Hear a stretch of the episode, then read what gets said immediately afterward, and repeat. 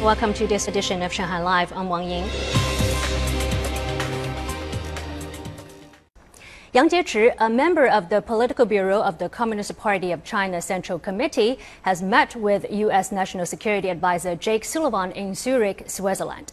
The two sides exchanged views on China U.S. relations as well as international and regional issues of common concern. Yang said whether both countries handle their relations well bears on the fundamental interests of the two countries and two peoples, as well as the future of the world.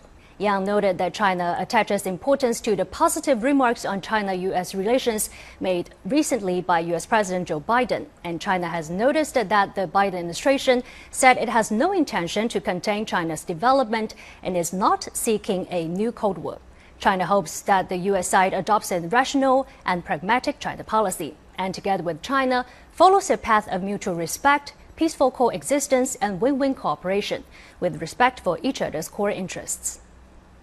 The China Manned Space Agency is preparing the country's next mission as the Shenzhou 13 spacecraft and the Long March 2F carrier rocket have been transferred to the launch pad at Jiuquan Satellite Launch Center.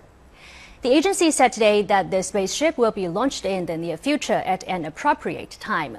The Shenzhou 13 will carry three astronauts to the country's space station, where they will stay for six months. Numerous pre launch checks will be carried out. The mission is part of a series of launches to complete the assembly of the new space station by next year.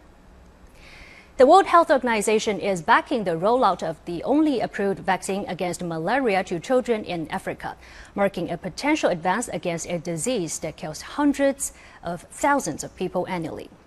Since 2019, 2.3 million doses of Mosquirix developed by British pharmaceutical company GlaxoSmithKline, have been administered to infants in Ghana, Kenya, and Malawi in a large-scale pilot program coordinated by the WHO. The disease is caused by parasites and transmitted to people through infected mosquitoes. Symptoms include fever, vomiting, and shivering.